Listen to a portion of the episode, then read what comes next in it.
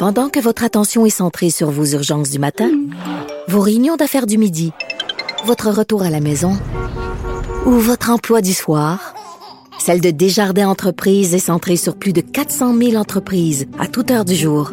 Grâce à notre connaissance des secteurs d'activité et à notre accompagnement spécialisé, nous aidons les entrepreneurs à relever chaque défi pour qu'ils puissent rester centrés sur ce qui compte, le développement de leur entreprise.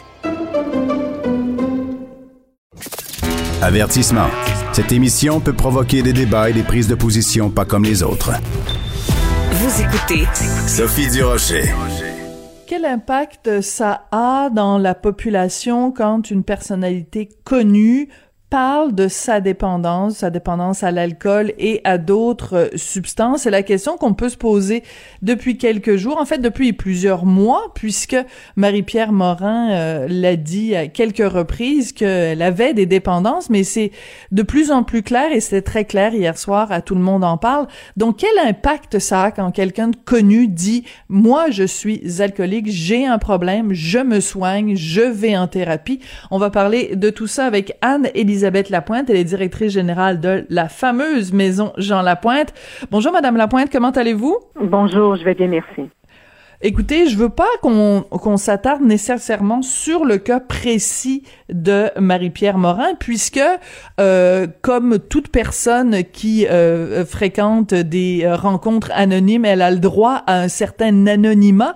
Mais je veux qu'on réfléchisse ensemble, Madame Lapointe, à l'impact que ça a quand quelqu'un va sur la place publique en disant ces quelques mots « je suis alcoolique ». Quel impact ça a?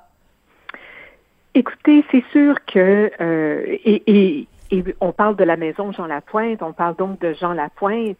Et euh, pourquoi j'en parle, c'est que euh, il a été un des premiers à, avouer finalement aux Québécois et aux Québécoises qu'il avait un problème d'alcool. On recule évidemment il y a plus de 40 ans.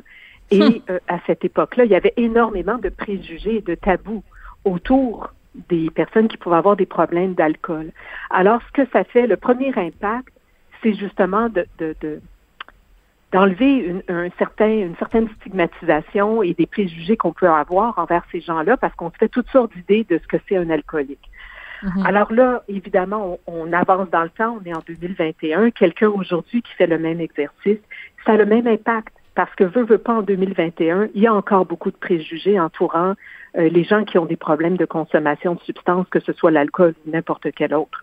Alors, euh, c'est toujours quelque chose qui est euh, qui est favorable parce que oui, on parle de l'anonymat quand on adhère au groupe d'entraide comme les alcooliques anonymes. Voilà. Mais peu importe qu'on adhère à ce mouvement-là ou pas, la personne elle a le droit de s'afficher comme mm. ayant des problèmes. Là, on parle d'alcool, ça peut être bien d'autres problématiques.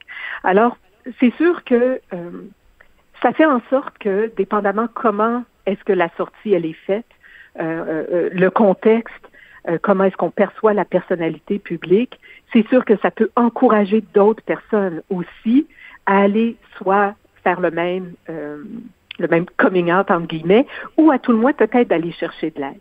Et c'est ce qu'on a vu, je vous dirais, il y a quelques années, quand Étienne Boulay euh, c'est vrai. s'est affiché comme étant quelqu'un qui avait eu des problèmes de consommation.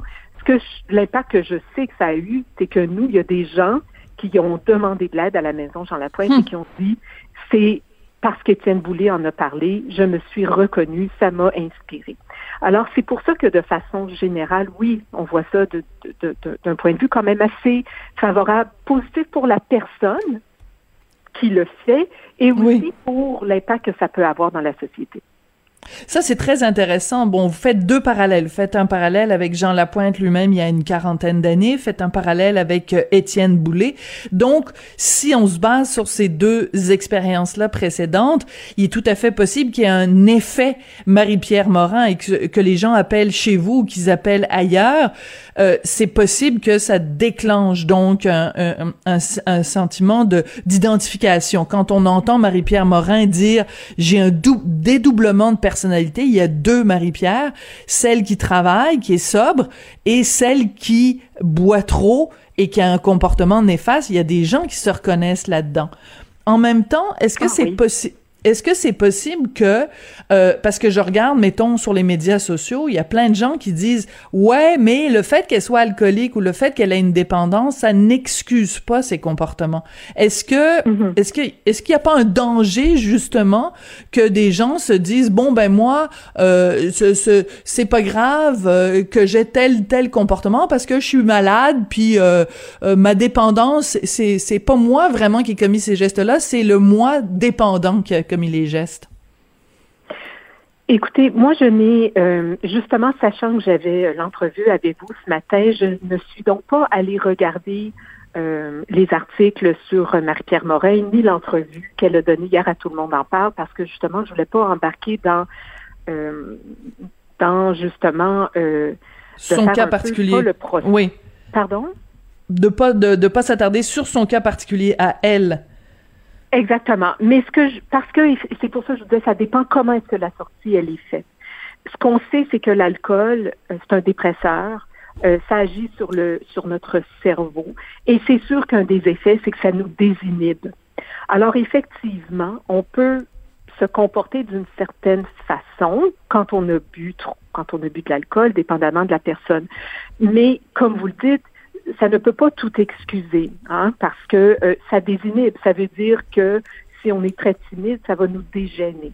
Alors, mhm. il y a cet aspect-là peut-être, mais je veux dire, on, on, est quand même la même personne.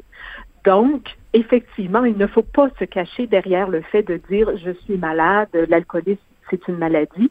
Et même si nous, à la maison Jean Lapointe, on reconnaît l'alcoolisme et les autres dépendances comme étant des maladies, ça ne peut pas ce qu'on envoie comme message, nous, aux gens qui viennent chez nous, c'est OK, tu n'es peut-être pas euh, responsable du fait que tu es alcoolique, mais tu es très certainement responsable de ton rétablissement et de ce que tu fais dorénavant mm. avec toute l'information maintenant que tu sais. Donc, de dire, de dire, admettons, ben, dans le fond, c'est pas moi, c'est juste quand je bois, je deviens cette personne-là. Je pense qu'une partie du travail qui est pas fait.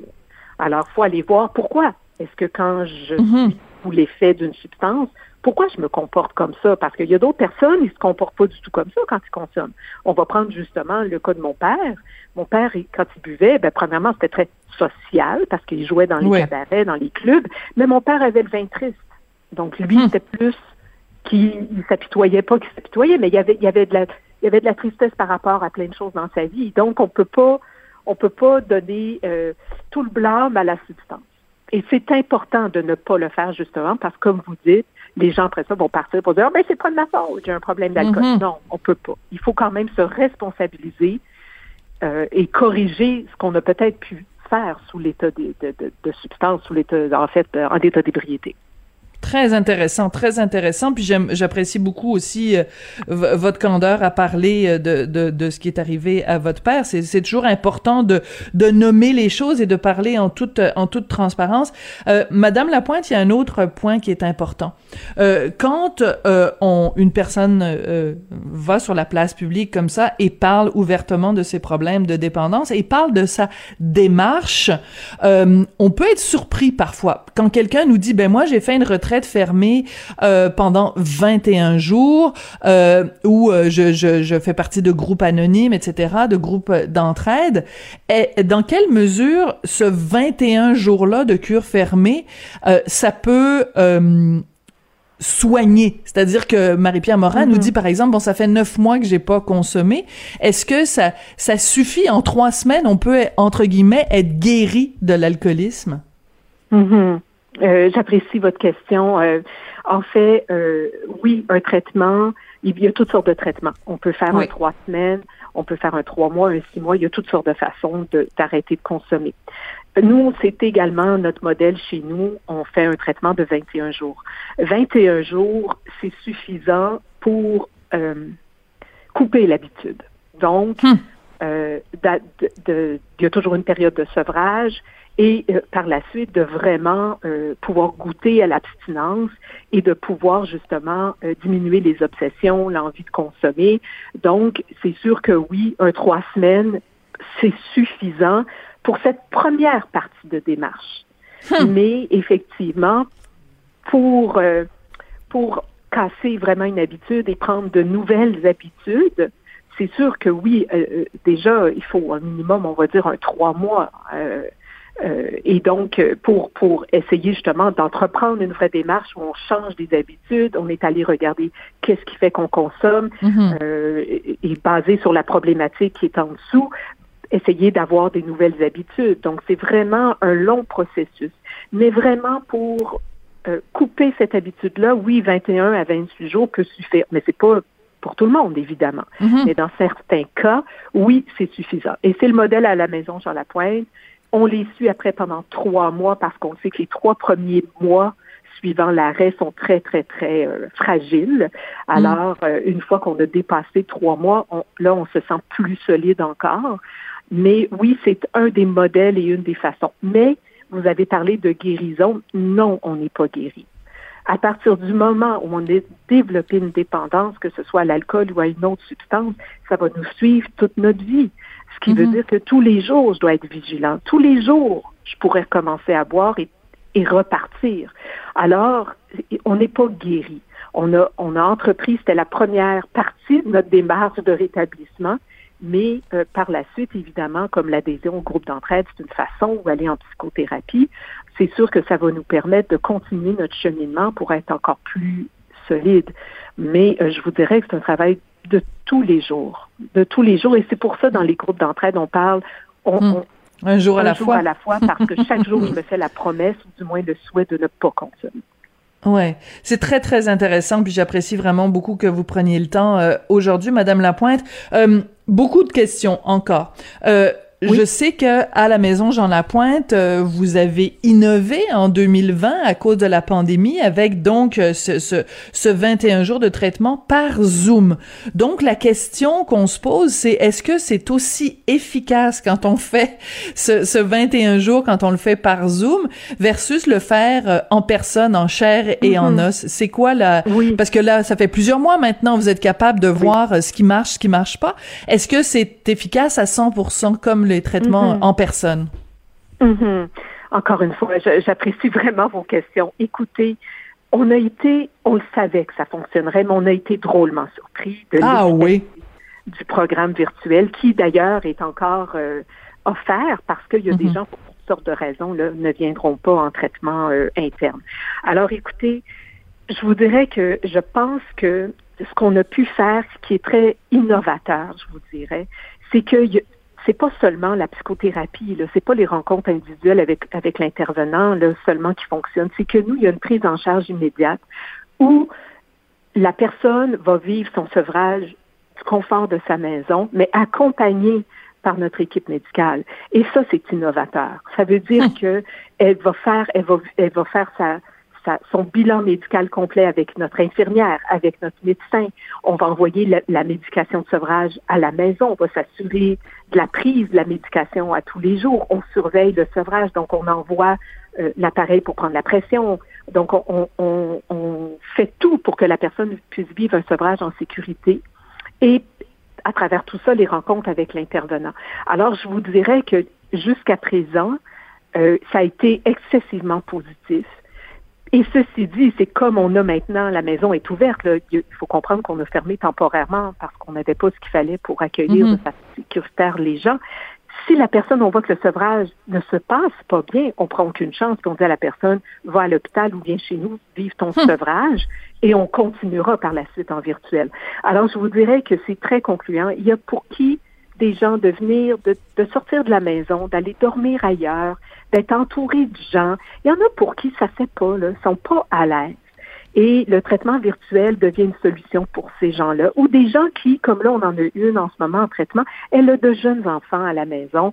C'est pas possible pour elle de, de, délaisser ses enfants. Donc, on adapte le traitement pour cette personne-là. Donc, c'est sûr qu'on aide des gens qui viendraient pas, comme des gens dans des régions éloignées qui veulent absolument faire le traitement avec la maison Jean Lapointe. Alors oui, c'est vraiment très efficace. On est en train d'évaluer justement l'efficacité du programme d'une façon beaucoup plus officielle avec des chercheurs, mais je vous dirais que déjà, le, le, ce qu'on observe, c'est que ça marche très bien.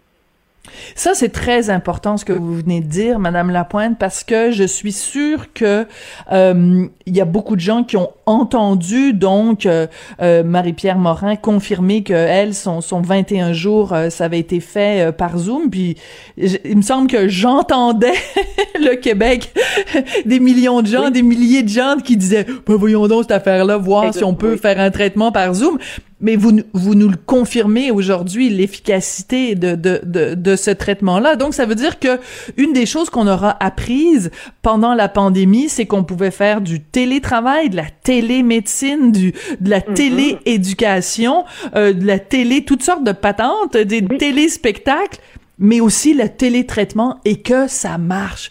Donc, ça veut dire que pour les prochaines années, euh, il peut y arriver toutes sortes de situations et on sait qu'on peut soigner des gens à distance. C'est énorme comme comme euh, comme innovation, Madame Lapointe. Vraiment, vraiment. Et nous, ça faisait des années qu'on se disait, il va falloir commencer à offrir le virtuel. Puis finalement, il y avait toujours d'autres priorités. La pandémie nous a poussé à aller de l'avant et finalement le démarrer, ce programme-là. Et euh, vraiment, c'est là pour rester assurément comme le télétravail, comme bon, euh, toutes sortes de, de, de, de disons, de soit d'emplois qui vont pouvoir se poursuivre en télétravail. Mm-hmm. La même chose, ceux qui consultent en psychothérapie, qui le font de façon virtuelle. effectivement, c'est très concluant. Et il y en a qui vont même préférer cette façon-là. Euh, une dernière question, Madame Lapointe. Oui. Euh, en s'éloignant, mais pas trop, du cas de Marie-Pierre Morin, quand quelqu'un fait son coming out, entre guillemets, euh, d'alcoolique ou de dépendant, quelle est la meilleure attitude à avoir? Envers cette personne-là? Est-ce que c'est le jugement? Est-ce que c'est euh, une sentence de, de non-travail à vie? Est-ce que c'est l'acceptation, le dialogue, l'écoute? C'est quoi la, la bonne attitude à avoir avec quelqu'un qui dit je suis dépendant, je suis alcoolique? Évidemment, on peut pas changer euh, les, les gens. Il y aura toujours des gens qui vont vouloir critiquer et condamner. Mais quand on est dans l'entourage de cette personne-là, c'est le non-jugement, c'est l'accueil, même si on ne comprend pas.